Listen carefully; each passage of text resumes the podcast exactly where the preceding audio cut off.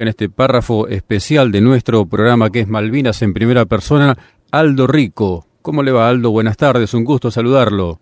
¿Qué tal? Buenas tardes, ¿cómo andan? Bien, contento de poder contar con su palabra aquí en nuestro programa. Hace rato que estábamos intentando con la comunicación. Bueno, hoy nos, nos ha dado ese lujo, así que le agradecemos muchísimo, Aldo, muy amable de su parte. ¿eh? Bueno, muchas gracias, muchas gracias. Gracias a usted. Nos cuenta un poquito su historia, Aldo. El apellido Rico, ¿qué origen tiene? ¿De dónde proviene? Español, es asturiano. Bien. Somos vándalos, vándalos. Sí. La España no invadida.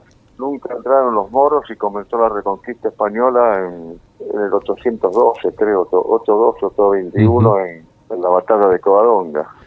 Es un... termina con la toma de Granada 800 años después. Claro, una parte importante de la historia del mundo está ahí precisamente. Y bueno, después de la caída de Granada se unen los reyes españoles y forman el primer Estado nacional del mundo, así como los conocemos hoy. Claro, tal cual. España es el primer Estado nacional del mundo. Tal cual. ¿Y qué generación de su familia es usted, Aldo, aquí en Argentina? Y soy la, segunda generación. Mi padre que llegó acá con un hermano, se casó acá y somos la primera generación de Argentina. Claro. ¿Dónde transcurrió su infancia, su juventud? Soy porteño. ¿De qué barrio? Palermo. Palermo. Palermo, nací en Cabrera, entre Agüero y Gallo. Pasé los primeros días de mi, años de mi vida en Mataderos, en el Cedrón, Alberti Murgiondo, que es una pizzería que todavía existe. En aquella época era un bar con billares y cancha de ocas y duchas. Y después volvimos a Palermo.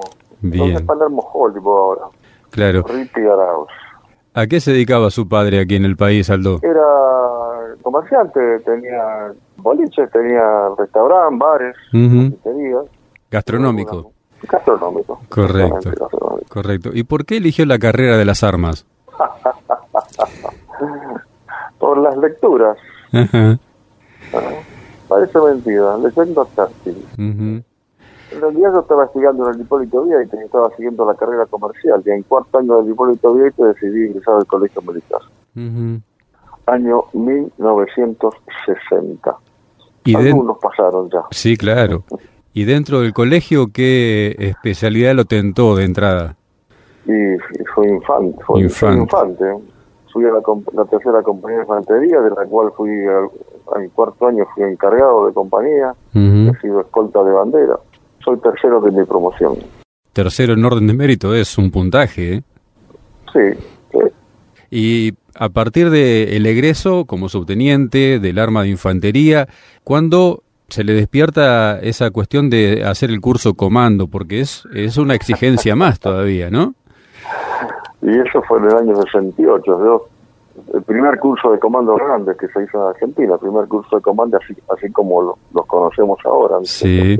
año 68. Muy exigente el curso comando, ¿verdad? Como todos los cursos de este tipo en el mundo, ¿no es cierto? Nosotros en los cursos de comando hemos- es uno de los mejores del mundo. Hemos tenido muchos, muchos extranjeros, norteamericanos, sudafricanos, españoles, de América del Sur también. Ha sido cursante y después fue instructor comando también con el tiempo, ¿no? Y sí, he sido siete veces instructor del curso Claro. y tres veces jefe de curso. Y el 2 de abril del 82, ¿en qué destino lo encuentra? La escuela de infantería era Ujú. jefe del curso de comandos y de personal de los cursos de personal superior de la escuela de infantería en Campo de Valle. Así que me sorprende ahí. Claro, me imagino que habrá sido una sorpresa como para muchos, ¿no? Estaba en mi casa afeitándome para ir a la escuela muy temprano y escucho por la radio que habíamos invadido, habíamos recuperado Malvinas. ¿Qué sintió? Y sentí no haber estado ahí presente. Me en la imagino. recuperación. Claro, claro. Y a partir de ahí la ida inmediata, imagino, a la escuela de infantería Y y... fuimos a- rápidamente a la escuela. De la escuela ya enseguida salió un núcleo del comando que después fue la compañía 601 Sí. y al mes, más o menos, yo formé mi, mi compañía, los 602, y el 27 de mayo estábamos en Malvinas. El 29 estábamos combatiendo. Así es. ¿Cómo se forma la compañía de comando 602 ya con las acciones encaminadas en el archipiélago? ¿De dónde reúne el personal, digamos? Me habían destinado a, a San Juan a movilizar un regimiento, porque en realidad estaba vigente una hipótesis de guerra con Chile, que afortunadamente no se produjo nunca, ¿no? Porque hubiera sido una, una barbaridad luchar contra los chilenos, países hermanos, ¿no es cierto? Y al menos dan licencia y yo me vengo para Buenos Aires, me voy al Estado Mayor, hablo con el jefe del Estado Mayor, que estaba en aquel entonces, que era el general Vaquero, sí. y le propongo, porque ya comenzaban los combates en las islas, habían desembarcado en San Carlos. Claro. Eso fue el 21 de mayo. Y le propongo al jefe al jefe de Estado Mayor, que era el general Vaquero, que los comandos iban a combatir, iban a tener bajas, había que preparar reemplazo. Me pregunta qué propone y le digo formar otra compañía. Y me pregunta, ¿hay gente? Sí. Y además llamó al, al jefe de operaciones y le asignaron a la compañía todos los comandos oficiales y suboficiales que no estaban en el quinto cuerpo de ejército en aquella época, que estaba desplegado en la Patagonia, ¿no? Sí. Y el 27 de mayo estábamos en Malvinas. El 25 de mayo formó la compañía en la Escuela de Infantería y el 27 a la tarde aterrizábamos en Malvinas después de dos intentos de llegar. ¿Por qué dos intentos, Aldo? Porque el primer intento, el avión de Hércules tuvo que volver porque había fragatas inglesas en el, en el camino y se volaba a muy baja altura. Claro.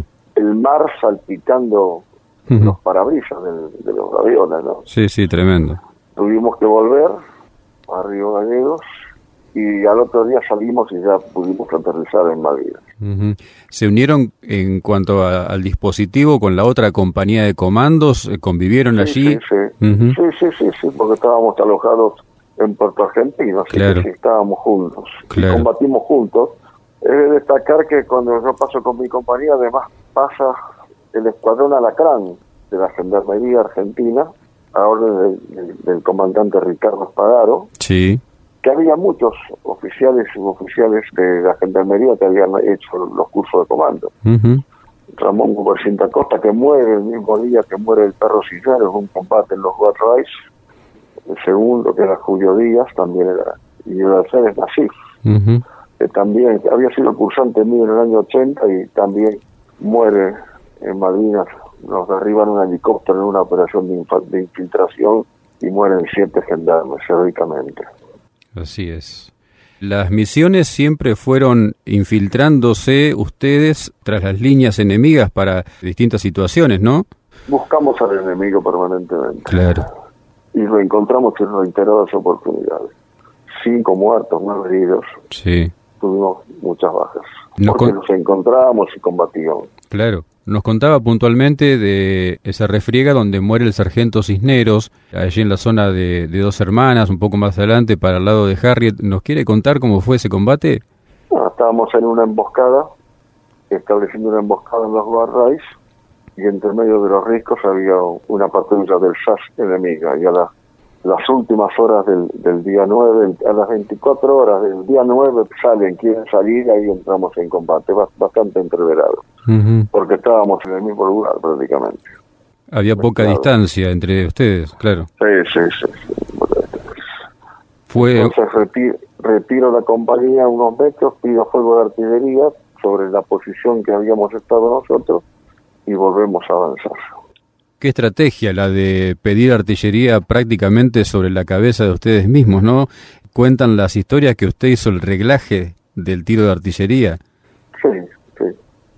Sí, sí, bueno, porque cuando salíamos teníamos preparado los juegos de artillería. Claro, había acordado con el, con el entonces teniente coronel Balsa que le hiciera la cobertura con fuego, ¿no? Sí, nos apoyaba el grupo de artillería 3. ¿Se sentían aferrados al lugar donde estaban y por eso pidió el fuego de artillería o era para...? No, porque estábamos todos mezclados y, no era muy difícil el, combate. De noche, entre medio de los riscos. Entonces saqué la compañía y pedí fuego de artillería. Claro. El combate de Top Malo House también fue parte de una patrulla de su compañía, ¿verdad? Esa fue la primera patrulla que saco, por orden del de comandante de la tercera brigada a una zona de Monte Simón, que está a 60 kilómetros al oeste de la posición. Sí. Y sí, bueno, ya los ingleses ya estaban prácticamente sobre el lugar, que tenían muchas mejores movilidades porque estaban tenían muchos helicópteros y, y tenían superioridad aérea. Los aviones ingleses no entraban en puerto argentino porque tenía buena buena defensa antiaérea, pero el mm. resto de la, el resto de la isla lamentablemente tenían superioridad aérea. Seguro. Sabemos que dentro de su compañía, de la compañía de comando, serán mayormente oficiales y suboficiales, que había algún que otro soldado como auxiliar de los eh, blowpipe. 23 oficiales y 17 suboficiales. Así es. Y una, dos equipos de blowpipe que yo traje de la Brigada Blindada 2. Sí. Eran los que tenían los blowpipe de Paraná, la Brigada de Caballería Blindada 2. Y el... Dos suboficiales y tres soldados que no eran comandos. Claro. En Maloja había un suboficial que no era comando, porque era el que iba con los blowpipe.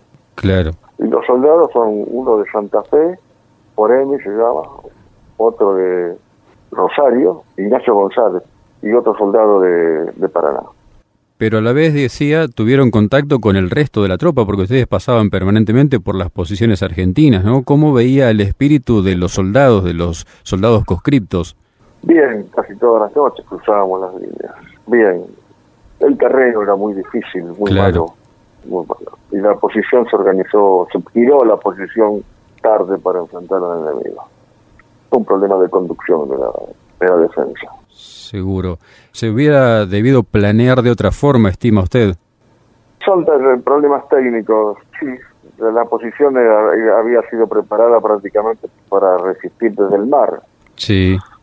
Pero los ingleses no tenían capacidad de desembarco. Cuando quisieron hacerlo en Bahía Agradable, tuvieron un desastre. Sus tropas quisieron hacerlo con la Brigada de la Reina. Sí. Era la quinta brigada de, infantería mecanizada, mal entrenada, no estaban preparados ni equipados para hacer desembarco.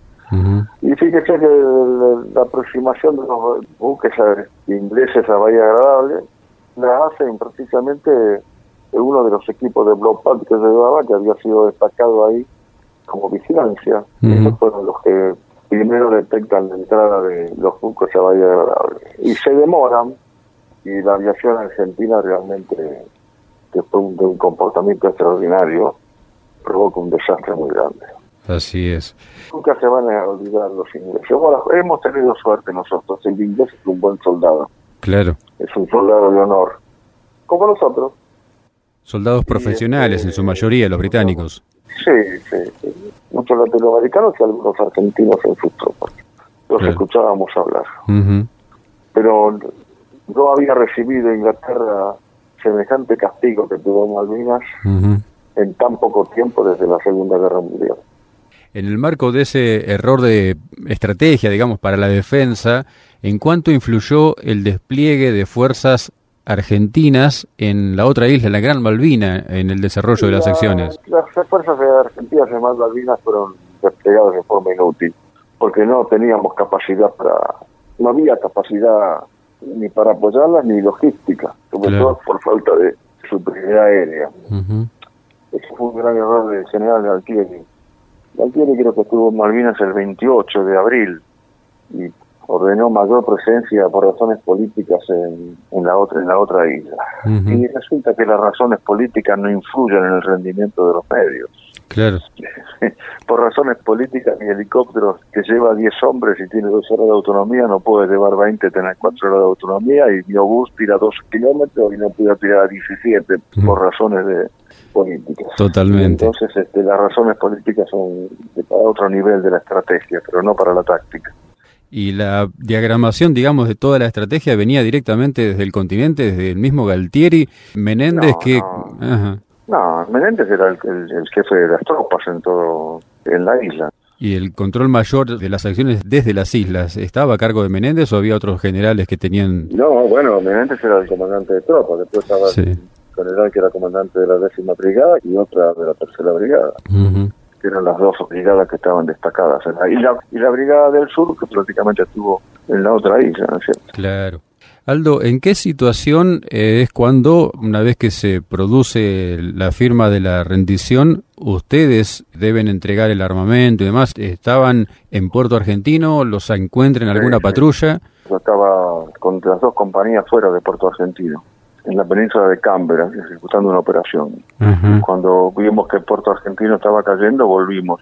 estábamos con dos buques, un remolador de empuje, creo que era el Yeguín, y el de la prefectura, creo que era el Iguazú. Y volvimos a Puerto Argentino llevando además a un regimiento de, artillería antiaérea que estaba en la península de Cambra. Cuando llegamos ya eh, había cesado el combate. Claro. ¿Y qué sensaciones en ese momento, Aldo? Es la sensación que tiene un soldado cuando sabe que ha perdido la batalla. el combate. Bronca, frustración, de todo un poco, ¿no? Y de todo, de todo. Hay que aguantarse. ¿El trato de los ingleses con ustedes como prisioneros, cómo fue? Bien, estuvimos, estuvimos dos días prácticamente en Puerto Argentino, los dos ejércitos armados, viéndonos. Bien, por eso digo, el soldado inglés es un... Eh, los ingleses respetan los, los convenios internacionales. Claro. Son soldados experimentados y nosotros también, porque nosotros hemos salvado soldados ingleses de morir o le hemos dado asistencia, así como yo tengo comandos que fueron heridos en combate, por ejemplo en Don House, y fueron atendidos en los hospitales ingleses y salvados la vida en los hospitales ingleses. Claro. ¿Qué hiere más el orgullo de soldado? ¿El hecho de haber tenido que rendir las armas, de quedar prisionero o del ocultamiento que la misma fuerza, que las mismas autoridades militares le hicieron cuando regresó al continente? Son cosas distintas. La ignorancia o, la, el desprecio por los combatientes eh, realmente en la Argentina fue fue notable, pero afortunadamente se revirtió eso, ¿no? Se tardaron 10 años en reconocer a los veteranos, no excombatientes, no me gusta llamarlos excombatientes, son veteranos. Volveríamos a combatir otra vez todos por la patria. afortunadamente el, ciudadano argentino ha reconocido la acción del soldado argentino en Malvinas. Claro. En su situación personal, ¿en qué lo afectó el ocultamiento? ¿Lo mandaron a algún destino donde no podía tomar decisiones? no, lo que pasa es que cuando, cuando eso pasa casi todos los ejércitos, ¿eh? cuando termina la guerra hay que desembarazarse de los combatientes, porque los combatientes parece que somos locos. claro. Sí, sí, nos sacaron a todos, de la escuela de infantería nos sacaron a todos, prácticamente. Cuando llegamos de Malvinas, el único curso que se hizo en el ejército fue el curso de comando. Nosotros nos negamos a, no hacer el curso de comando. En el año 82, después de Malvinas, hicimos el curso de comandos. ¿Mm? Porque hay que prepararse para la que viene. Claro, seguro. ¿En la actualidad se sigue con la misma intensidad el curso de comando? ¿Tiene conocimiento? Ahora. Sí. Es mucho más grande. Realmente la actitud de comando en gran medida cambió la mentalidad del ejército argentino y además con muchas influencias también en, las otras fuerzas, ¿no? Claro. Hoy el ejército argentino está marcado por la por la acción de los comandos con otra mentalidad también, ¿no? Como quiso abrir los ojos, digamos. Y somos los que normalmente eso ocurre en todos los en todos los ejércitos del mundo, ¿no es cierto? Ocurre en, Estados Unidos con los Rangers y con los SEALs o con los rusos con los Spernats, ¿no? Claro. o en o en Inglaterra con el SAS, ¿no es cierto? el SAS, que es el, elemento, el, término comando es inglés, ¿eh? Ellos fueron los primeros que hablaron de comandos. Y ellos, el SAS se forma en, en el 43 en, la, en el Teatro de Operaciones de África del Norte. Ahí comienza. Es muy interesante ver la historia de, de, esas tropas. También las quisieron disolver, ¿eh? Después de la guerra. Pero se dieron cuenta que las necesitaba. Seguramente, seguramente. Así que digamos que las Fuerzas Armadas Argentinas en parte aprovecharon la experiencia, digamos, que le brindaron los comandos como para decir esto sí sirve, pero en cierta forma también desaprovecharon la experiencia del resto de los cuadros en lo que fue el combate para la formación de, futuras generaciones de soldados el entrenamiento para el combate se hizo algo más intenso y con mayor objetividad. Hoy, hoy en Córdoba prácticamente hay, dos compañías de comando, una compañía de fuerzas especiales y una tercera compañía de comando en Bahía Blanca. Claro. Las 601 y las 612 están en Córdoba, en la calera donde está la cuarta brigada de infantería aerotransportada. Sí. Y la compañía 603, el comando 603 está en Bahía Blanca. Y después hay una compañía de fuerzas especiales. Las fuerzas especiales son los que los norteamericanos llaman los boinas verdes. Claro. ¿Cierto? hacen operaciones no convencionales. Son diferentes a los comandos a la vez. Normalmente son todos comandos porque hacen falta las técnicas. Sí, sí. Pero las fuerzas especiales hacen operaciones no convencionales, que son guerrilla y subversión, en propio territorio ocupado por el enemigo o en territorio enemigo. Aldo, ¿qué se debería haber hecho diferente en cuanto a estrategia, en cuanto a planificación, en cuanto a las acciones para que el resultado de la campaña de Malvinas hubiese sido distinto? la guerra de Malvinas se hizo en términos estratégicos absolutamente mal evaluados. Yo creo que fue una gran trampa americana de los norteamericanos para Galtieri. Mire, ¿sabe cuándo vamos a recuperar a las islas?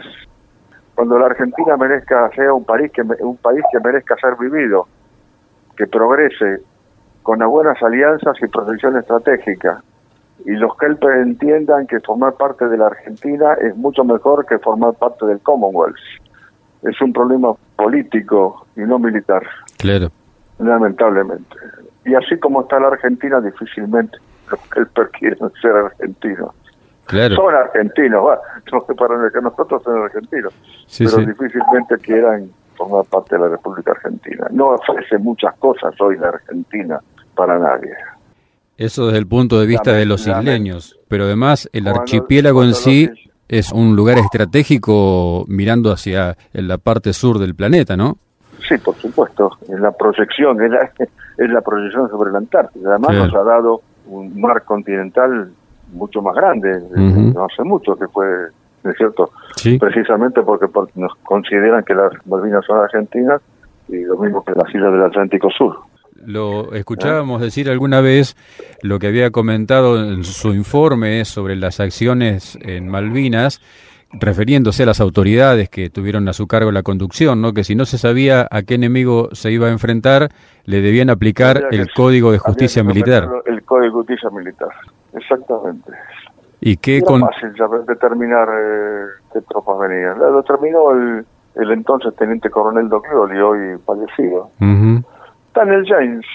Los ingleses publican todos los años una revista James donde está el orden de batalla de todos los ejércitos del mundo.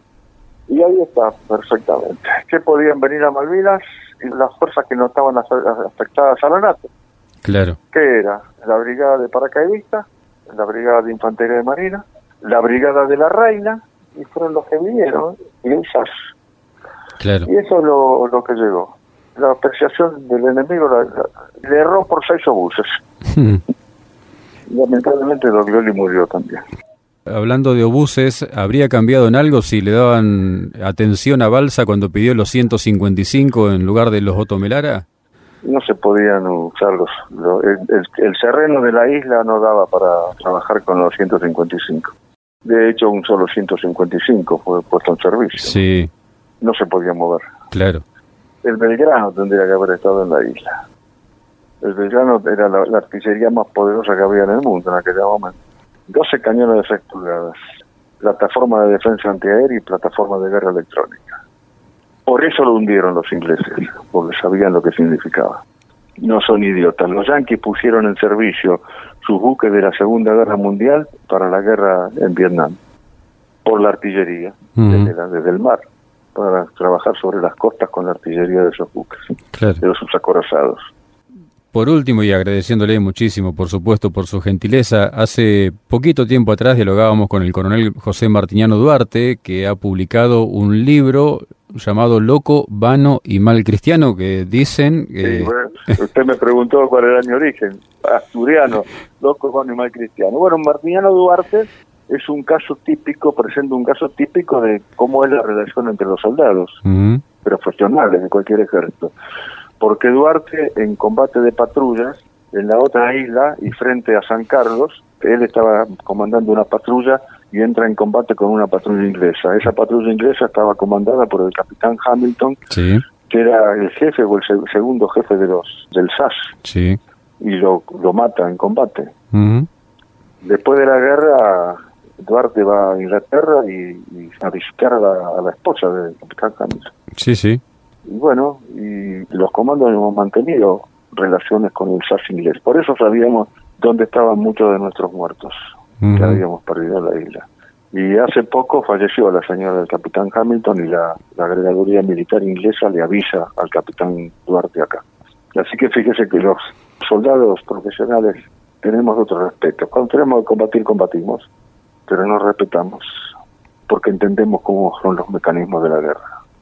Los soldados de todo el mundo hablan el mismo idioma, los buenos soldados, por supuesto. De hecho, nos contaba la convivencia que tuvieron en Puerto Argentino, terminadas las acciones, los dos bandos todavía armados y sin incidentes. Y sí, por supuesto, había un acuerdo, se cumplía el acuerdo. Claro. Así como ellos atendían a nuestros heridos y nosotros, el ahora general Fernández, que era de la compañía 601, que estaba en la otra isla, sí. con un blowpipe de arriba a un Harrier. Y el piloto del Harrier se eyecta y al eyectarse se le se rompen las clavículas y cayó en el, canal. Y bueno, los comandos nuestros se metieron al agua y lo sacaron, lo salvaron. Nos decía hace un rato no ex combatiente. Ex coronel, ex militar sí, porque bueno, su grado no lo conserva, pero no ex combatiente, veterano. Veterano. Todos los soldados que combatimos en Malvinas somos veteranos combatiente es un, un término despectivo. Veteranos. Como en todas partes del mundo respetan a sus veteranos. En, Estados Unidos es impresionante. En Inglaterra también.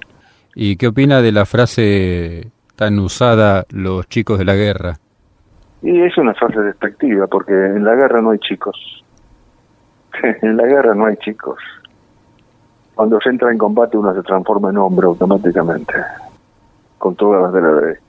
Las acciones y la historia así lo demuestran. Bueno, la historia argentina, desde el tambor de Tacuarí hasta la guerra de Malvinas, tiene suficientes experiencias y historias donde el pueblo argentino combatió por su libertad. Sin lugar a dudas. Con sus chicos y con sus mujeres. Claro. ¿Eh? Claro que sí. Sus mujeres a la cabeza. Si le tocara nacer de nuevo, ¿elegiría la vida que le tocó vivir, Aldo? Por supuesto. y la extraño, además. ¿Sí? ¿Se encuentra con los veteranos? Sí, todo el tiempo, imagino. Sí, sí, sí, estamos en contacto. Ahora, eh, con esta pandemia, con estas restricciones que hubo el año pasado, prácticamente no, no, ha habido formaciones, ni reuniones, ni nada, pero sí, voy a todas. Se trata de paracaidistas y de comandos, de todas. Y cuando se cruza con la gente en la calle, ¿siente reconocimiento? Yo soy una cara conocico. la política me ha hecho cara. Sí, afortunadamente tengo muy buena relación con... No, tengo problemas, estoy ando por todas partes y, y el ciudadano argentino me reconoce. Bueno, acá en, mi pueblo, eh, si bien yo no soy porteño, pero eh, hoy mi pueblo es, San Miguel, ¿no es cierto? Claro. La provincia, la provincia de Buenos Aires. Sí, sí afortunadamente conozco toda la patria. Primero la recorrí como soldado y después como político, pero hay muy pocos lugares de mi patria que no conozca. Afortunadamente, si hay algo hermoso es la República Argentina. Seguro, seguro que sí. ¿Alguna vez volvió a Malvinas o se planteó la posibilidad de ir? Ni, volveré. No creo que pueda volver por el tiempo, pero nunca hubiera vuelto a Malvinas así a visitar, no. No, no. Volvería cuando fuese otra vez territorio, bueno, es territorio nacional, cuando pase para el control argentino. Algún día pasará. Lamentablemente la Argentina es un, desde el punto de vista estratégico, es un dislate, ¿no?